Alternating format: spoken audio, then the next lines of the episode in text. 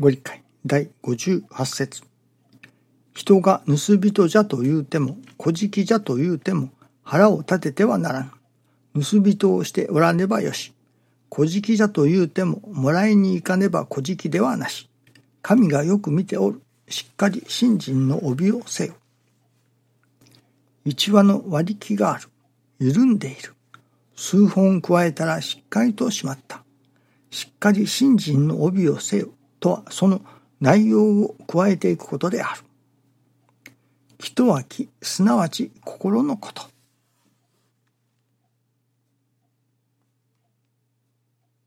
その内容を加えていくことであると。信心の内容、心の内容、どういう内容を加えていけばいいのか、どういう心にならせていただけばよいのか、ということですね。もちろん、それは、いわゆるご理解をいただいたり、ご理解を聞かせていただく、あるいは本を読ませていただく。そしてそこに書かれているこうありなさいというようないわゆる天地日月の心になりなさい泥の心黙って収めなさいと言われるようないわゆるそういう見教えからいただく教えというのでしょうかそういうものもあると思いますがまた別に成り行きの中で神様が教えてくださる見教え。こうあらねばならないというのか、こうあれよと神様がそれこそ成り行きを通して私どもに教えてくださる。その心の内容、心身の内容、あるいは人間としてこうあったがよいというようなその何というのでしょうかねいわゆる条文化された教えというものではないその現実の成り行きを通して神様が教えてくださるということがこのお道にはありますね。特に師匠のもとで信心の稽古をさせていただいていると成り行きを通して神様がこうあってくれよと教えてくださる。昨日もそうでしたね。その成り行きを通して問い継ぎ者としてこうあってくれよ。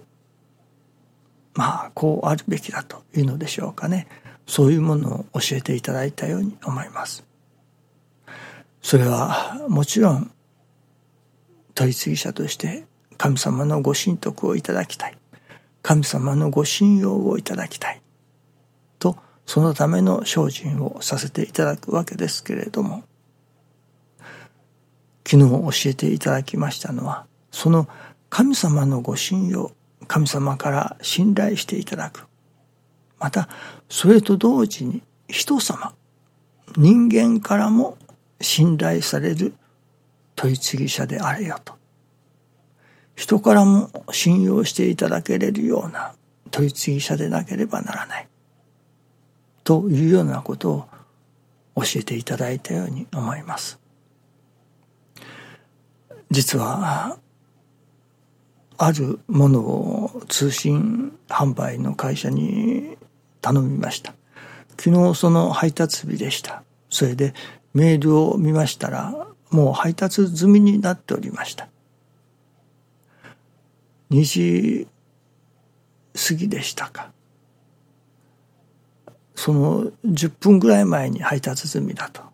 それで、最近は便利なものですね。ここに置きましたと言って、その写真が送られてくるのですね。ですから、玄関に置いてありますというような感じですね。で、その玄関の荷物を置いてある写真が写っているわけですけれどもそれで玄関にアパートの玄関に行かせていただきましたら何にもありません配達されたはずの品物がないわけですでその写真をよくよく見てみますと私どものアパートの玄関とは違うのですね。その床の模様が違うわけです。それで、あ、これは間違って別のところに配達されたなという感じなのです。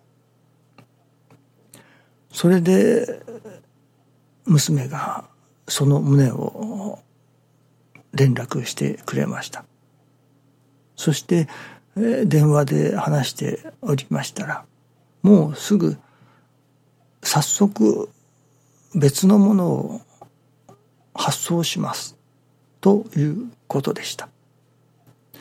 まあその対応の良さには驚きましたね。そしてそれが配達済みになったのが2時ちょっと過ぎで私どもがそれをまだおそらく誤配だと間違えたところに置かれたのだろうというのが分かったのが2時半頃でした。ですからその時に電話をしてそしてもうすぐ明日までにはもう送ります。いわゆる向こうがその手違いというのかで何とも言わないようですねもうそれこそまさに泥の心というのか全面的に自分のところの間違いだというような感じですね。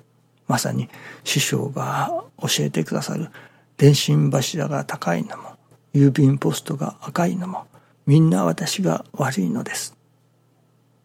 という感じですね。あなたのところに何か落ち度があるのではないですかという態度はみじんもない。もう全面的に新しいのをすぐ送ります。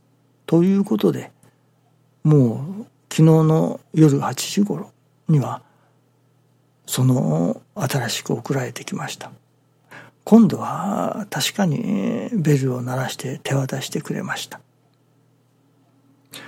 驚きましたのはそのサービスの良さというのか、なるほど、これなら人々から信頼されるはずだなと。また、リピーターがつくはずだな。ということを教えていただいたような気がいたします。